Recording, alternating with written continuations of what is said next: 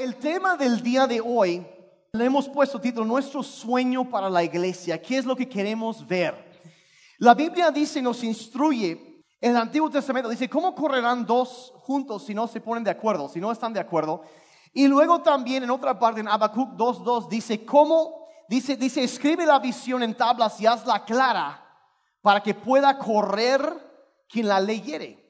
Entonces, parte de mi trabajo como pastor es estar constantemente um, explicando a dónde queremos llegar, qué es lo que queremos ver, para qué estamos aquí, qué es lo que queremos lograr, para que podamos todos correr juntos hacia eso. ¿Está conmigo? Entonces, para que nadie esté adivinando o tengan su idea, no, no, o sea, la visión de Dios para su iglesia, nuestro sueño. Y, y a lo mejor lo podría resumir en términos así muy, muy concisas, de que Dios no solo nos salvó de algo, ¿Y cuánto le dan gracias a Dios que nos salvó de algo? Pero nos, también nos salvó para algo. No solo nos salvó de algo, nos salvó también para algo. Y, y nuestro sueño como iglesia, como City Church, lo que queremos ver, a lo que queremos lograr, es ayudar a la gente a descubrir y realizar el sueño de Dios para su vida. No es de que, ay, yo quiero hacer esto y que me ayuden a mí, sino yo, yo, yo veo mi lugar como pastor, es, es, ver qué es el llamado en otras personas y levantar esas personas. Es más, casi mi filosofía de trabajo es quedarme sin trabajo. Levantar a tanta gente que yo salga sobrando, pues. Y eso es, eso es lo que... y encontramos ahora, y eso es, em, ¿qué es la pregunta? Bueno, entonces el, sueño de Dios, si queremos que la gente pueda lograr el sueño de Dios, descubrirlo, lograrlo, realizarlo, cumplirlo, ¿qué es el sueño de Dios para nuestras vidas, para mi vida, para tu vida? Entonces, esa es la pregunta y vamos a contestar eso. ¿Qué es el sueño de Dios para nosotros como congregación? Entonces, un pasaje que vamos a estar viendo, eso es como que este es em, eh, la base misma de esta congregación lo encontramos en Efesios capítulo 1, versos 17 y 18. Y me pueden seguir en su Biblia o en el app de la Biblia. Y es la oración. Ahora, esta oración, estamos de acuerdo que la Biblia fue inspirada por Dios. ¿Estamos de acuerdo con eso? ¿Sí? Que por esos tres me da mucho gusto. Y es palabra de Dios. O sea que Dios ah, les habló a personas y les dijo que debían escribir. Y encuentro en este pasaje aquí es donde Pablo eh, empieza a orar y hemos, conocemos muchas, muchas pasajes muy conocidos de la Biblia, por ejemplo, el Padre Nuestro, las bienaventuranzas, la gran comisión, toda esa clase de cosas, son textos muy conocidos, pero este lo que vamos a leer ahorita, esos dos versos, es algo extremadamente importante. Le llaman la oración apostólica. ¿Por qué? Porque es Pablo orando por las iglesias, pero si entendemos aquí que Pablo fue inspirado por el Espíritu Santo para escribir esto, entonces el mismo Espíritu Santo, ese es su deseo que le mueve a Pablo a orar esta oración y quede incluida en la Biblia. Y es importantísimo, y en esos dos versos vemos el sueño de Dios para su iglesia concisamente explicada lo que el Espíritu Santo le mueve a Pablo a orar. La oración, el sueño de Dios para su iglesia, versos 17 y 18, dice Pablo, pido que el Dios de nuestro Señor Jesucristo, el Padre glorioso, les dé el espíritu de sabiduría y de revelación para que lo conozcan mejor Pido también, verso 18, que les sean iluminados los ojos del corazón para que sepan a qué esperanza Él los ha llamado y cuál es la riqueza de su gloriosa herencia entre los santos. Y en esos dos versos encontramos, ahorita lo voy a desmenuzar un poco, pero en esos dos versos, eso es algo que van a escucharme decir muchas veces. Eso es el sueño de Dios para su iglesia. Y encontramos cuatro cosas que el Espíritu Santo, aquí hablando a través de Pablo, quiere para su iglesia. Número uno, la primera cosa que se revela ahí es que Dios quiere que lo conozcas. Dios quiere que lo conozcas, que lo conozcamos. Y si ya lo conoces, que lo conozcas mejor. ¿Estamos de acuerdo? Es el primer eh, anhelo, el deseo de Dios para todo ser humano que lo conozcan. Y lo encontramos ahí en, en el verso 17. Dice, pido a Dios que lo conozcan mejor. Y la versión amplificada en inglés dice que lo conozcan personalmente. Hace muchos años yo escuchaba a Chris Richards que decía, dice, dice, Dios no tiene nietos, no tiene sobrinos, tiene hijos tiene hijas. Y, es bueno que los padres, por ejemplo, tengamos una buena relación con Dios y que nuestros hijos vean eso y que sea un fundamento para ellos. Pero llegará el momento, nadie va a poder llegar al cielo y decir, ay, pues mi papá era un santo. Y pues qué bueno para él, pero para ti te puso un buen ejemplo, espero que lo hayas seguido. Cada quien debe conocer a Dios personalmente. Es algo personal. ¿Y, ¿Y cuántos se han dado cuenta que hay una gran diferencia entre conocer acerca de Dios y conocer a Dios? ¿Sí sabían que hay una diferencia ahí?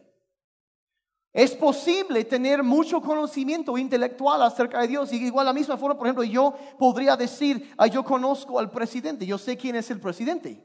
Pero otra cosa por completo sería si yo tengo conocimiento intelectual acerca de él. Pero otra cosa por completo sería, ah, lo conozco personalmente. Es otro grado, me explico. Y hay mucha gente que conoce mucho acerca de Dios, pero no conocen a Dios. E incluso, aunque usted no lo crea, dijeron en la tele, es posible incluso estar en una iglesia cristiana toda la vida y nunca conocer a Dios.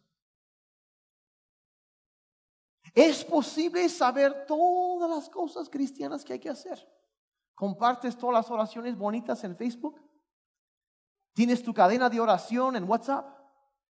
Tienes, eh, tuiteas todo en Instagram, tus gráficos, y este, y este no está mal. Sabes todas las frases, todos los saludos y, y las frases, y sabes todo. Y, te, ves bien cristiano y todo, y toda la vida, pero nunca conocer a Dios. Y es por eso, y, la verdad, todo lo demás en la vida cristiana se basa en la profundidad de nuestra relación con Dios. Todo se basa en eso. Y es por eso que es el primer paso en esto. Número uno es conocer a Dios. Y como digo, hay, hay, puedes hacer muchas cosas muy cristianas que parecen ser muy buenas y nunca conocer a Dios. Y Jesucristo mismo habló de esto en Mateo 7, 21 al 23. Dice, no todo el que me dice Señor, Señor entrará en el reino de los cielos, sino solo el que hace la voluntad de mi Padre que está en el cielo. Dice, muchos me dirán en aquel día, Señor, Señor, ¿no profetizamos en tu nombre? Y en tu nombre expulsamos demonios e hicimos muchos milagros. Si esto no es así que el asistente cada ocho, me explico que cada ocho días ahí está en la reunión. Ni el mesero que una vez al mes. No, no, no. Este es, es gente que está ministrando, profetizando, echando fuera demonios, sanando a la gente. Y fíjense lo que, lo que dice Jesús. Dice, dice, entonces les diré claramente, jamás los ¿Cómo dice? Los conocí. O sea, es posible incluso servir a Dios y nunca conocerlo.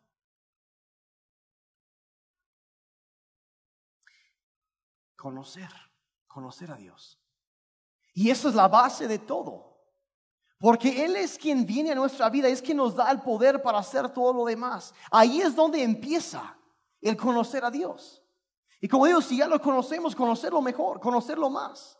Son cosas, esto que vamos a ver ahorita, que no es nada más una vez y ya, sino que sigue esto, es un proceso de ir conociendo, conociendo, conociendo a Dios. Entonces, una vez que, entonces la gente es como un proceso que Dios quiere llevar a la gente a través de este, este proceso. Primero es conocer a Dios, lo primero que Pablo pide, que lo conozcan mejor. La segunda cosa es esto, después de conocer a Dios, que encuentres libertad. Dios quiere que encuentres libertad. Ahora, ¿en dónde encontramos esto? Bueno, em, la siguiente frase en el verso 18 dice, pido que les inunde de luz el corazón. Que les inunde de luz el corazón. Ahora, ¿cuántos de ustedes sabían que no solo tienen ojos en su cabeza? ¿Sabían eso? Sí, porque eh, eh, está hablando de, de, los ojos del corazón, dice una versión, que se han iluminado los ojos del corazón. Y cuando la Biblia habla de eso, cuando habla del corazón, está hablando de nuestro alma, de nuestra forma de pensar, de nuestras emociones.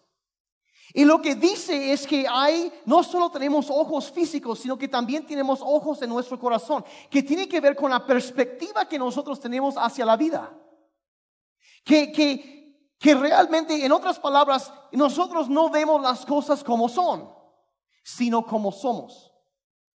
Porque sucede X o Y cosa y nosotros lo interpretamos a través de la, la perspectiva de nuestro pasado de áreas en nuestra vida donde a lo mejor ha habido abuso, donde ha habido heridas, donde ha habido adicciones, donde ha habido diferentes problemas, donde ha habido pecado en nuestras vidas. Y empezamos a interpretar todo a través, y esa es la perspectiva que tenemos hacia la vida. Vemos una situación y lo interpretamos así cuando a lo mejor nada que ver, pero es los ojos de nuestro corazón. Y así somos. Entonces, primero, primero Dios dice, necesitas conocerme. Y después dice, yo quiero que entre luz en tu corazón. Vamos a ser muy honestos, ¿puedo ser muy, muy, muy honesto aquí? ¿Sí? Todos tenemos un poco de oscuridad en nuestros corazones. Y como se ha dicho, y me van a oír decir esto muchas veces, todos tenemos asuntos pendientes. Y quien diga que no, ese es un asunto pendiente. ¿Ok? Que quede bien claro. Todos tenemos asuntos pendientes, todos tenemos áreas de oscuridad en nuestros corazones donde necesitamos que la luz de Dios venga a brillar en esas áreas y que vaya limpiando la perspectiva. Es como si tú estuvieras en una ventana y la ventana está toda sucia, vas a ver todo sucio allá afuera. No sé si se acuerdan de, un abuelito, ahí cuentan la historia de un abuelito que, que tenía un bigote así impresionante, de esos que a mí no me sale, un bigote así bien bien chido, todas las ciclonas daba la vuelta. Y una noche, una tarde, él estaba dormido ahí en la sala y llegaron los nietos y le embarraron un poco de queso en su bigote. Y cuando despierta el abuelo, dice, apesta aquí. Y se levanta y va a la cocina y también aquí apesta. Y va a la sala y también, y sale afuera y, y seguía apestando. Y todo, todo, y ya está gritaba, todo el mundo apesta. Y a veces así somos. Si traemos un poco sucio, la, ahora sí que los ojos del corazón, la perspectiva, y pensamos que es eso. Pero muchas veces algo que nosotros traemos, que Dios quiere ir tratando con eso. Entonces cuando Dios viene, primero viene para que lo conozcamos. Pero después, y hay que entender que Dios nos ama tal y como somos pero nos ama demasiado como para dejarnos así. Y Dios empieza, empieza a cambiarnos. Y, y saben que todos somos imperfectos. Quien te diga que no peca, de entrada es un mentiroso, ya está pecando. Todos tenemos asuntos pendientes. Todos somos imperfectos, estamos en un proceso de lo que los teólogos llaman santificación, donde Dios nos va transformando poco a poco. ¿Cuántos saben que no somos perfectos? Sí, todavía hay cosas, pero ¿cuántos saben también que Dios haya tratado con muchas cosas en nosotros? ¿Y cuántos le dan gracias a Dios por eso? Es un proceso. Pero primero tienes que conocer a Dios y después empieza eso. Y es como, y la verdad cuando, cuando hablamos de eso, eh, es un proceso de santificación y nadie aquí es perfecto. ¿Y sabes qué? No tienes que ser perfecto para ir a la iglesia. hay personas que como que cambian las cosas. Quieren que te limpies antes de poder conocer a Dios. Tú por tus propias fuerzas, tú arregla tu vida y después acércate con Dios. Pero así no es lo que vemos en la Biblia. Ah, vemos en la Biblia la historia del hijo pródigo, que llega después de haber estado todo revolcado con los cerdos ahí, mal oriente, apestoso, llega y el padre que representa a Dios corre hacia él, lo abraza, le da la bienvenida y lo dice, llévenlo y bañenlo. Primero conoces a Dios y después Dios empieza a tratar con tu pasado. Encuentras libertad de tu pasado. Las cosas que, que traemos arrastrando, porque todos traemos arrastrando basura. Y Dios poco a poco va limpiando, va quitando eso y a veces piensas que estás bastante bien, de repente sucede algo y, ay, ¿de dónde salió eso? No. O sea, dice, ¿por qué reaccioné así? No, es que Dios te dejó verlo porque Él siempre lo ha visto y quiere tratar con eso. Y el proceso de santificación. Y entendemos, aquí hay una, una y eso, queremos eso, que, que es eso de, conocer a Dios y ser aceptados por Dios. Reconocer que lo necesitamos, nos acercamos y Él nos empieza a limpiar nos acepta, nos abraza, nos empieza a transformar. Y, nosotros también como iglesia queremos siempre dar esa clase de bienvenida a todos los que llegan aquí. No importa cómo vienen. Si traen tatuajes, si traen los pantalones rotos, si a lo mejor no se viste bien o no sabemos. Pero todo ser humano delante de Dios tiene el mismo valor. Y queremos como iglesia entender eso. No tienes que ser perfecto para estar aquí. Todos son bienvenidos y, todos deben sentirse aceptados y en casa. Oscar Wilde tenía una frase muy famosa que él decía, cada santo tiene un pasado, pero cada pecador tiene un futuro. ¿Cuántos creen eso? Cada santo tiene un pasado.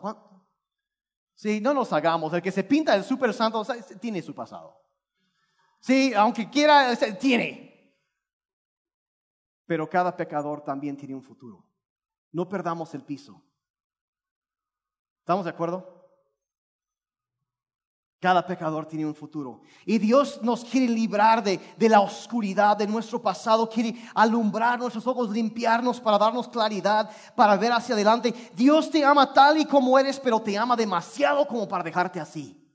Se va a meter en tu vida, te, va a empezar a cambiar, te va a empezar a sacudir. Y, y la verdad, sí, pero y aquí está la situación, si te la pasas viendo tu pasado, nunca llegarás a tu futuro. Y Dios trata con eso y seguimos adelante, nos levantamos y seguimos adelante. Dios quiere que tratemos con eso y avancemos hacia adelante. Pero para que suceda, la luz de Dios tiene que entrar donde hay oscuridad en nuestras vidas. Entonces, después de primero conocer a Dios, hay que resolver la basura. Pero conocer a Dios es donde tenemos el poder para tratar con todo eso. El poder hacer. Por eso lo más importante es conocer a Dios. Hay que conocer a Dios primero porque Él es quien nos da el poder para hacerlo. Pero también hay otra cosa que Dios quiere que hagamos para encontrar libertad en nuestras vidas. Y es eso lo encontramos en, Santiago 5:16. dice, por eso confiésense unos a otros sus pecados y oren unos por otros para que sean sanados. Ahora muchas veces vemos y nada más vemos la segunda parte del verso, oren unos por otros para que sean sanados y pensamos que se trata de sanidad. Y sí se aplica a eso, pero el contexto de ese verso es ser sanado del pecado. Ahora, ¿cuántos saben que cuando confesamos a Dios nuestros pecados, Él nos perdona? La Biblia dice, Él es fiel y justo para perdonarnos nuestros pecados. Entonces Dios te perdona. Pero una cosa es ser perdonado y otra cosa es ser sanado del pecado, de los efectos del pecado. En otras palabras, si tú realmente quieres tratar con un problema, un pecado en tu vida, la manera de hacerlo primero lo confiesas a Dios para que Él te perdone y después te acercas con un cristiano maduro y le dices, oye, fíjate que estoy batallando con esto, ayúdame, ora por mí. Y empiezas a abrir tu vida. Y dice, cuando eso sucede, Allí es donde vas a ser sanado del pecado. Donde el poder del pecado se rompe en la vida de una persona cuando confesamos a otro cristiano. Y así somos sanados del pecado. Entonces, obviamente, esto conlleva, bueno, no lo vas a decir a cualquier persona, porque no sabes si la persona es un chismoso o una chismosa y lo va a ir a lo va a ir a contar ahí a medio mundo y lo va a postear. Y, no es chismes para que oren, ¿no? Y, ahí están, vamos a orar por fulano de tal, porque le está... No. Sí, aquí en la entrada, ustedes no lo han visto, pero tenemos un chismómetro. Y cuando entra una persona chismosa, empieza a botar alarmas. Y lo sacamos. no, eh, aún así los amamos. sí, Dios va a tratar con ellos, a los chismosos. Obviamente tienes que conectarte bien con una persona para poder abrir tu vida. Tienes que conectarte, conocer más a la gente. ¿Quieren saber por qué servimos agua y café y galletas y todo eso? ¿Quieren saber? No es nada más un soborno para que vengan a la iglesia, por favor, alguien. No, no, no. Eso está, dijera el gran filósofo, fríamente calculado. Termina la reunión y en lugar de que se vayan luego, luego, se quedan un rato a platicar con alguien más. Te vas conociendo más a la gente, vas y se va creando lo que la Biblia llama la comunión de los creyentes te vas conectando con la iglesia. Ya no es de que llevas 25 años y, ay, hermanito, y no sabe ni cómo se llama. Y nada más se escudan detrás de eso. No, aprenden nombres. Y nos vamos haciendo amigos, nos vamos conectando más. Por eso tenemos un lobby. Por eso hay mesas allá afuera. Para que se vayan conectando, se van conociendo más. ¿Me están siguiendo? Por eso lo hacemos. Ya saben por qué.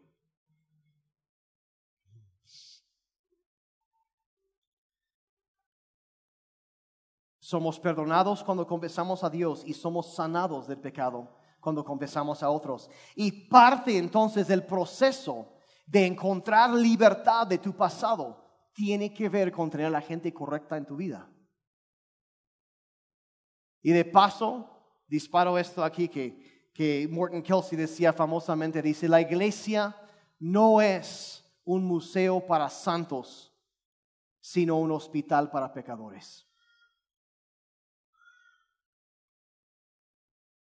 A Jesucristo lo acusaban de ser amigo de pecadores. Seamos hallados culpables de lo mismo. ¿Estamos de acuerdo? Están bien serios. Están pensando, ay, joder, es que no tengo amigos que no sean cristianos. Eso pues es cambiar algo. Entonces, conocer a Dios, lo que Dios, primero, el sueño de Dios, nuestro sueño para la iglesia, todo. Primero es conocer a Dios, después encontrar libertad del pasado. Número tres, después de eso, que descubras tu propósito. Que descubras tu propósito. Y esto es, ah, esto es importantísimo. El verso 18 continúa diciendo, lo siguiente dice, pido a Dios, dice que sepan a qué esperanza Él los ha llamado. La esperanza y el llamado siempre van de la mano. Siempre, siempre van de la mano. Y, lo que establece aquí, y me han oído decir esto varias veces, pero voy hasta que todos estemos así corriendo lo mismo. Los dos días más importantes en la vida de todo ser humano, el primero es el día que nace y el segundo es el día que descubre por qué nació. Dios quiere primero que lo conozcas y después quiere empezar a tratar con todas las cosas que traes arrastrando al pasado. Y de ahí quiere que descubras el llamado que Él tiene para tu vida, o sea, el propósito que Dios te ha asignado desde antes de establecer la tierra. Y cuando tú te das cuenta que mi vida no es un accidente, cuando te das cuenta que hay Dios te puso aquí en la tierra por una razón, hay algo que Dios quiere que tú hagas, de repente te das cuenta que no eres un accidente, que no eres nada más el, el ganador o el perdedor de la lotería cósmica, como algunos pensarían, eh, sino que realmente hay una, razón para existir. Ah, tu vida tiene un propósito. Hay algo que solo tú puedes hacer, algo que solo tú puedes aportar en este mundo. Dios te puso aquí por algo. Y cuando entendemos eso, vean, vean, lo que dice en Efesios 2, verso 10, dice, pues somos la obra maestra de Dios. Digan conmigo, Dios se lució cuando me hizo. Sí, ah, para los que lo creen, Dios se lució cuando me hizo. Si somos nosotros, la obra maestra de Dios, nos creó de nuevo en Cristo Jesús a fin de que hagamos las buenas cosas que preparó para nosotros tiempo atrás. Otra versión dice que preparó desde antes de establecer la tierra. O sea que hay, hay algo ahí que Dios quería que se hiciera. Y Dios ve toda la historia. Él está afuera, Él puede ver toda la historia. Y dice, en tal punto, en tal momento, yo quiero hacer esto. Entonces, para hacer esto, Él empieza bíblicamente a formar una persona con las aptitudes necesarias para poder hacer eso. Y los manda en ese punto del espacio y en el tiempo para que puedan estar ahí, para realizar la tarea que Dios les ha asignado. Y a veces piensan, no, pues es como que eh, extrema. Dios empieza con lo que quiere hacer y para lograrlo crea una persona con la formación exacta que necesita para poderlo hacer. Salmo 139, verso 13, dice, tú creaste mis entrañas y me formaste en el vientre de mi madre. Otra versión dice, tú me esculpiste en el vientre de mi madre. Dios se lució cuando nos hizo. Se lució. Una escultura, una obra de arte. Nos formó de cierta manera por una razón. Dice, y luego también en Hechos 17, 26, dice, de un solo hombre Dios creó todos los distintos seres humanos para que habitaran en todo el mundo y determinó cuándo y dónde debían vivir. ¿Sabías eso? Que el hecho de que tú estás aquí el día de hoy escuchando eso no es una coincidencia. Dios tiene un propósito. Tú naciste en el momento exacto, el momento preciso. Dios te formó, te dio habilidades, te formó aún a lo mejor con la nariz que no te gusta y lo quieres operar, pero Dios te formó así por una razón. Y tiene un propósito para tu vida. Hay algo que solo tú puedes hacer y naciste de acuerdo a la voluntad de Dios eh, en su momento para su propósito, para lograr algo. No eres un accidente. Tu vida tiene valor. Naciste por una razón. Todo esto porque Dios quiere hacer algo en este mundo a través de cada uno de nosotros. Y nuestros dones, las habilidades que tenemos, apuntan hacia el llamado de Dios para nuestras vidas. Si un hombre una vez dijo, Dios no llamaría a un hombre ciego a conducir camiones. ¿Por qué? Te dota de ciertas habilidades. A Ana la dotó de una voz para cantar. ¿Sí? A Mari le dotó de intercesión. Yo soy comunicador. Yo nací para ser pastor y predicador. Y no es presunción decirlo, simplemente reconocer la formación que Dios ha puesto en mí y eso apunta hacia lo que yo debo hacer. Por ejemplo, yo sé a ciencia cierta que Dios no me llamó a ser un doctor. ¿Saben cómo puedo saber eso? Porque cuando yo veo sangre me desmayo. Bueno, vomito y después desmayo. No tengo el don, pero hay personas que sí tienen ese don. Y Dios sana a través de ellos. Y hacen la obra de Dios. Hay personas que Dios los dotó de dones para ser arquitectos y traen belleza estética en el mundo. Hay personas que Dios dotó para ser albañiles y casas seguras son construidas por los dones de estas personas y familias viven bien, en seguridad por lo que ellos hacen. Que yo solo soy un talachero, ¿sí? Y personas pueden viajar tranquilamente porque sus llantas están en bien estado por el trabajo de una persona. Si me están siguiendo, todo tiene valor. Todo tiene valor. Mientras ayuda, levanta, trae bienestar, tiene valor. Alguien va a decir, ay, pues mi llamado fue ser narcotraficante. No, no, eso no fue tu llamado. Eso sí, discúlpame. Dije lo que trae bienestar y bendición a otros, ¿ok? O sea, eso no. Ese es otro tema, pero se me chispoteó. Pero nuestros dones apuntan hacia nuestro llamado. Si hay diseñadores, artistas que traen belleza al mundo. La belleza es un regalo de Dios. Es un atardecer. Es una belleza. Es. Ni hablemos del chocolate. Bueno, eso es otra cosa. Los chefs que traen deleite al paladar. Eso no es necesario para sobrevivir. Dios nos dio la capacidad de experimentar placer.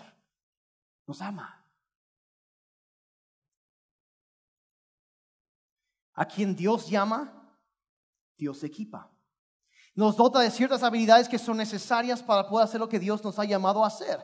1 Pedro 4, verso 10, dice Dios de su gran variedad de dones espirituales les ha dado un don a cada uno de ustedes. Úsenlos bien para servir a los demás. O sea que tú tienes un don, hay algo que tú puedes hacer para, y lo que Dios quiere es que usemos ese don para servir, para ayudar a otros. Ese es el llamado de Dios para tu vida. Y cuando tú descubres eso y empiezas a encontrar eso, te das cuenta, no, este es el llamado, Dios te ha creado para eso. Entonces en la mañana, tú te levantas en la mañana sabiendo que lo que tú haces puede cambiar una vida. Que estás cumpliendo el propósito que Dios puso en tu vida. Y ya no es, ay, qué flojera, no, sino que tienes dirección para tu vida. Y, y la, debes descubrir tu propósito. Hay estudios que dicen que el 87% de la gente en las iglesias no saben cuáles son sus, dones, no saben cuál es su propósito. Ahora sí les haría una pregunta. Si el 87% de los órganos en tu cuerpo no supieran para qué están ahí, ¿cómo estarías a nivel fisiológico? ¿Sí? Estarías dos metros bajo el suelo. Miren, Dios no nos llamó a calentar bancas siempre. No nos llamó a eso. Nos llama a su reino. Empieza a revelarse a nosotros, empezamos a conocerlo. Después empieza a tratar con las cosas que traemos arrastrando. Empieza a ponernos en libertad. Las cosas que nos impiden llegar a donde Dios quiere que estemos. Empieza a cortar, a quitar todo eso. Y luego empieza a revelar, mira, ¿sabes qué? Este es tu habilidad, ese es tu don. Para esto naciste. Y empiezas, eh, cuando descubres eso, y luego dice, dice, para que conozcan la esperanza a la cual Él te ha llamado. El día que tú descubres tu llamado, tendrás esperanza para el futuro. ¿Me están siguiendo? Tendrás esperanza. Porque te levantas con algo que, sabes que debes hacer. Cuando conoces tu llamado y comienzas a caminar en ello, vendrá esperanza a tu vida, porque la esperanza y el llamado siempre van de la mano. Siempre, siempre, siempre, siempre. Entonces Dios quiere que lo conozcas, que seas libre de tu pasado, que descubras tu propósito. Y luego número cuatro, y con esto ya voy a terminar, que hagas la diferencia. O sea, Dios no te llamó nada más para, ah, para conocerlo. Ya te lo pasas encerrado todo el día orando. Eso no está mal. Pero hay más. Quiere que seas libre de tu pasado. Y después quiere que descubras tu propósito. Y una vez que descubras tu propósito, Dios, Dios quiere que salgas y hagas algo con los dones que Él te dio para tocar la vida de alguien más. ¿Me están siguiendo? ¿Me están siguiendo? y vean lo que dice, pido a Dios, verso 18, que sepan, dice, cuál es la riqueza de su gloriosa herencia entre los santos. Las riquezas de su herencia. Miren, miren, ahí establece que nosotros somos la herencia de Dios en este mundo. Somos lo que Dios pone aquí para cambiar la cultura. Somos agentes de cambio. Somos las personas que Dios ha llamado para ser alguien que trae transformación en su ambiente una herencia, la gloriosa herencia. Nos llama para eso. Y vean, vean, es más grande que nosotros mismos, va más allá de, los límites y no solo entre los santos, sino siendo parte de un equipo, no haciéndolo solo, sino te unes con otras personas y empiezas a hacer algo que va a tocar otras vidas.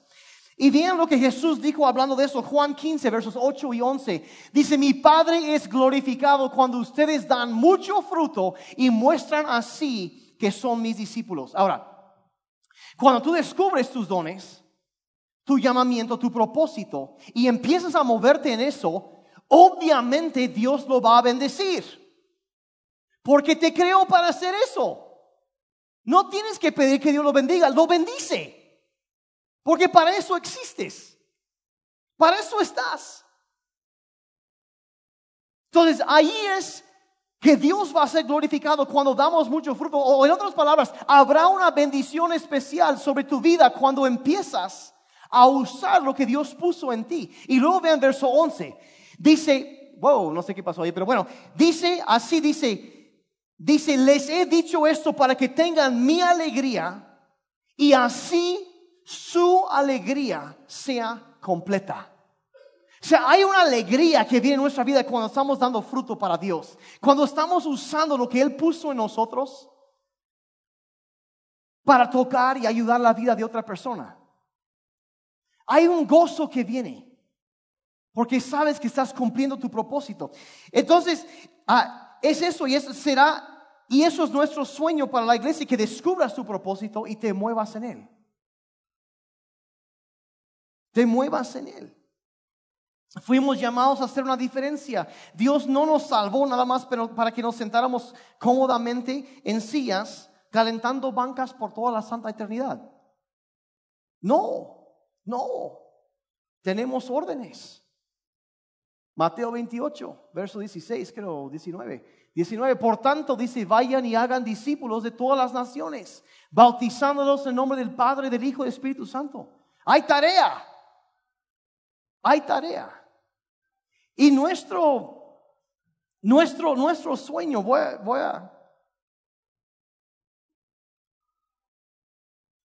Hace ya un par de años tomamos un tiempo donde estuvimos orando, buscando la dirección de Dios de, de, qué debíamos hacer.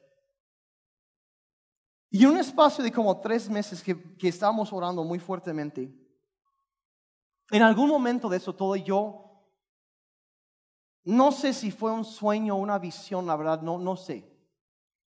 Pero vi una persona joven. Yo estaba orando y vi una persona joven, no sé si fue hombre o, mujer, la verdad no sé, pero entendí que era una persona joven y vi que, que tenía alas. Pero lo vi a esta persona así, con los brazos abajo y las alas y un cincho de cuero, amarrando las alas y los brazos.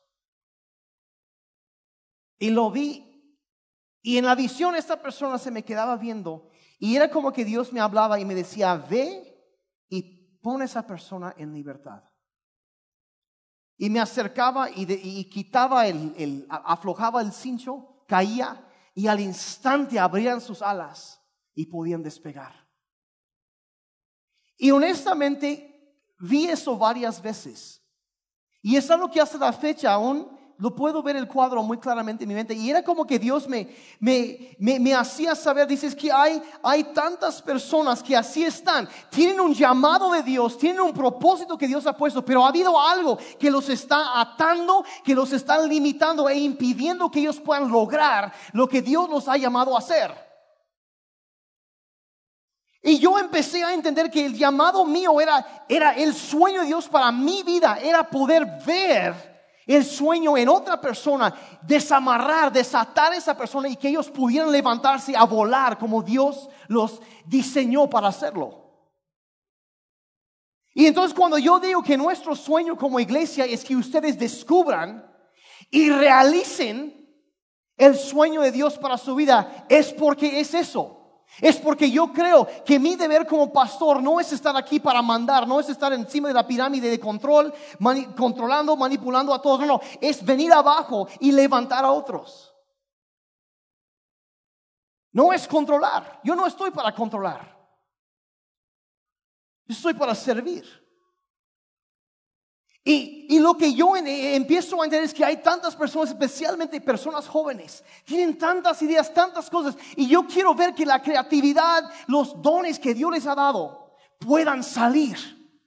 Y a mejor decir, sí, y que y una vez que empezamos a, miren, lo que queremos lograr es que la gente conozca a Dios, que sean libres, que descubran su propósito, que hagan la diferencia. Y luego, pues que más gente conozca a Dios y encuentre libertad y descubra su propósito y hagan la diferencia. Y así, es, eso se llama ser discípulos, ¿me explico? Es lo que yo quiero ver. ¿Me están siguiendo? También serios. ¿Cómo están pensando? El cuadro tenía que cambiarse. Más adelante en Efesios dice, él mismo puso a unos como pastores, maestros, apóstoles, Dice el siguiente verso, a fin de capacitar a los santos para la obra del ministerio. Mi trabajo no es tanto hacer ministerio es prepararlos a ustedes para que ustedes hagan ministerio. Y en el lugar que Dios les ha entregado, ustedes pueden tocar vidas. No enfocarnos tanto hacia adentro, sino hacia afuera. ¿Me están siguiendo? Ok. ¿Les cuento una historia o, o ya? Lo dejamos hasta ahí. Contamos una historia. Ok. Hay tipo. Cada cuantos años, una combinación de mareas y corrientes marítimas del lado oeste de Australia llevan millones y millones de estrellas de mar hacia las costas de esa nación. Y luego sucede que una marea alta los lleva alto en la playa y cuando la marea baja, se quedan varados ahí en la playa a merced del sol. Y no pueden respirar fuera del agua y todos mueren ahí antes de que la marea regrese. Y mueren millones. Y una vez que sucedió esto, un niño caminaba sobre la playa, cogiendo estrellas de mar y lanzándolos al agua, uno tras otro. Y para que sobrevivieran. Y un hombre ya grande observaba cómo el niño ya estaba hasta sudando con el esfuerzo y aventando y aventando y aventando. Y le dijo, le dice, niño, no tiene caso que hagas eso. Mira la playa, hay millones de esas cosas ahí. Jamás podrías salvarlas todas. Es inútil lo que haces. No importa lo que hagas, estás perdiendo tu tiempo. Y el niño se lo quedó viendo, levantó una estrella de mar en el aire y dijo, a él sí le importa lo que hago. Y lo lanzó al mar. Y quizá tú digas, yo no puedo cambiar el mundo.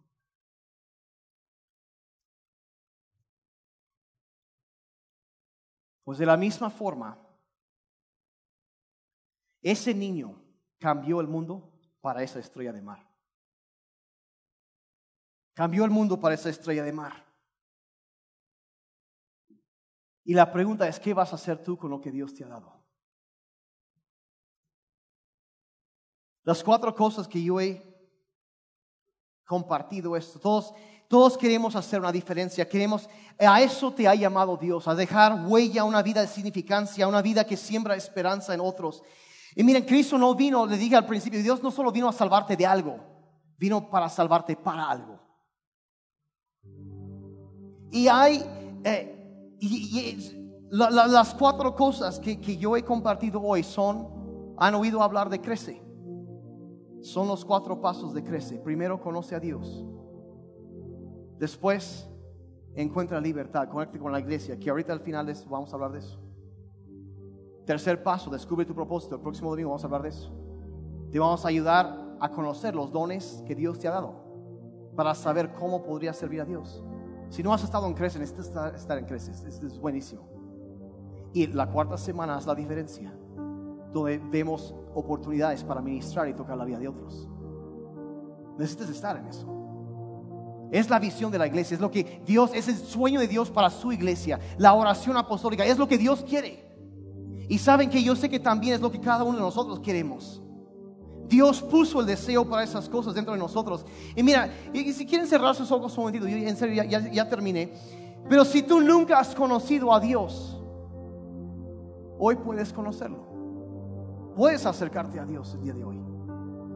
Puedes invitar a Cristo a tu vida y pedirle que te perdone tus pecados y que sea quien guía tu vida.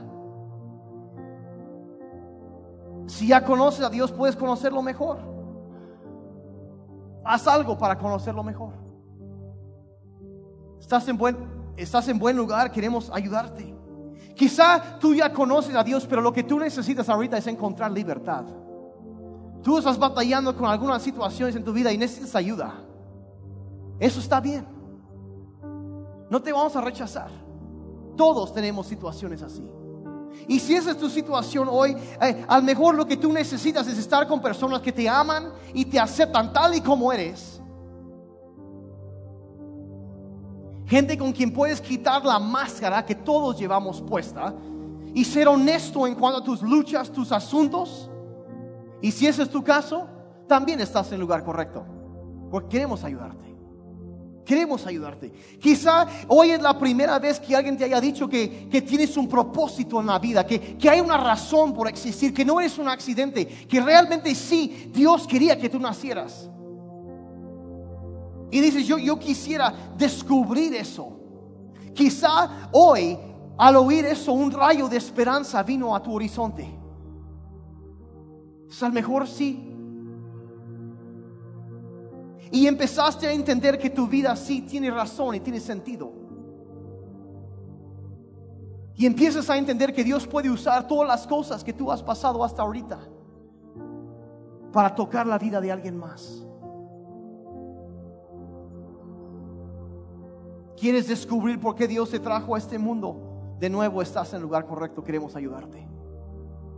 Y quizá hay algo ardiendo dentro de ti, algo que quieres hacer, algo que marca la diferencia en este mundo. Quieres usar lo que Dios te ha dado para ayudar a otros. Y pues, ¿qué crees? Estás en el lugar correcto. Porque queremos ver que eso suceda. Queremos ayudarte a encontrar un lugar para hacer precisamente eso. Para cambiar el mundo para alguien. Padre, yo te doy gracias en esta mañana que tú tienes un propósito para nuestras vidas que nos has llamado a conocerte y Padre que anhelas ayudarnos a limpiar nuestras vidas. Pero no solo eso, sino que también nos apuntas hacia el futuro. Nos has dotado con algo para sembrar en la vida de otros. Y nos has dado el deseo de tocar vidas. Padre, quizá hay personas aquí que nunca han siquiera empezado con ese proceso, ese viaje espiritual. Y hoy necesitan conocerte, Señor. Si ese es tu caso ahí en tu lugar, puedes decir, Señor, ven a mi vida, perdóname por mis pecados. Necesito de ti.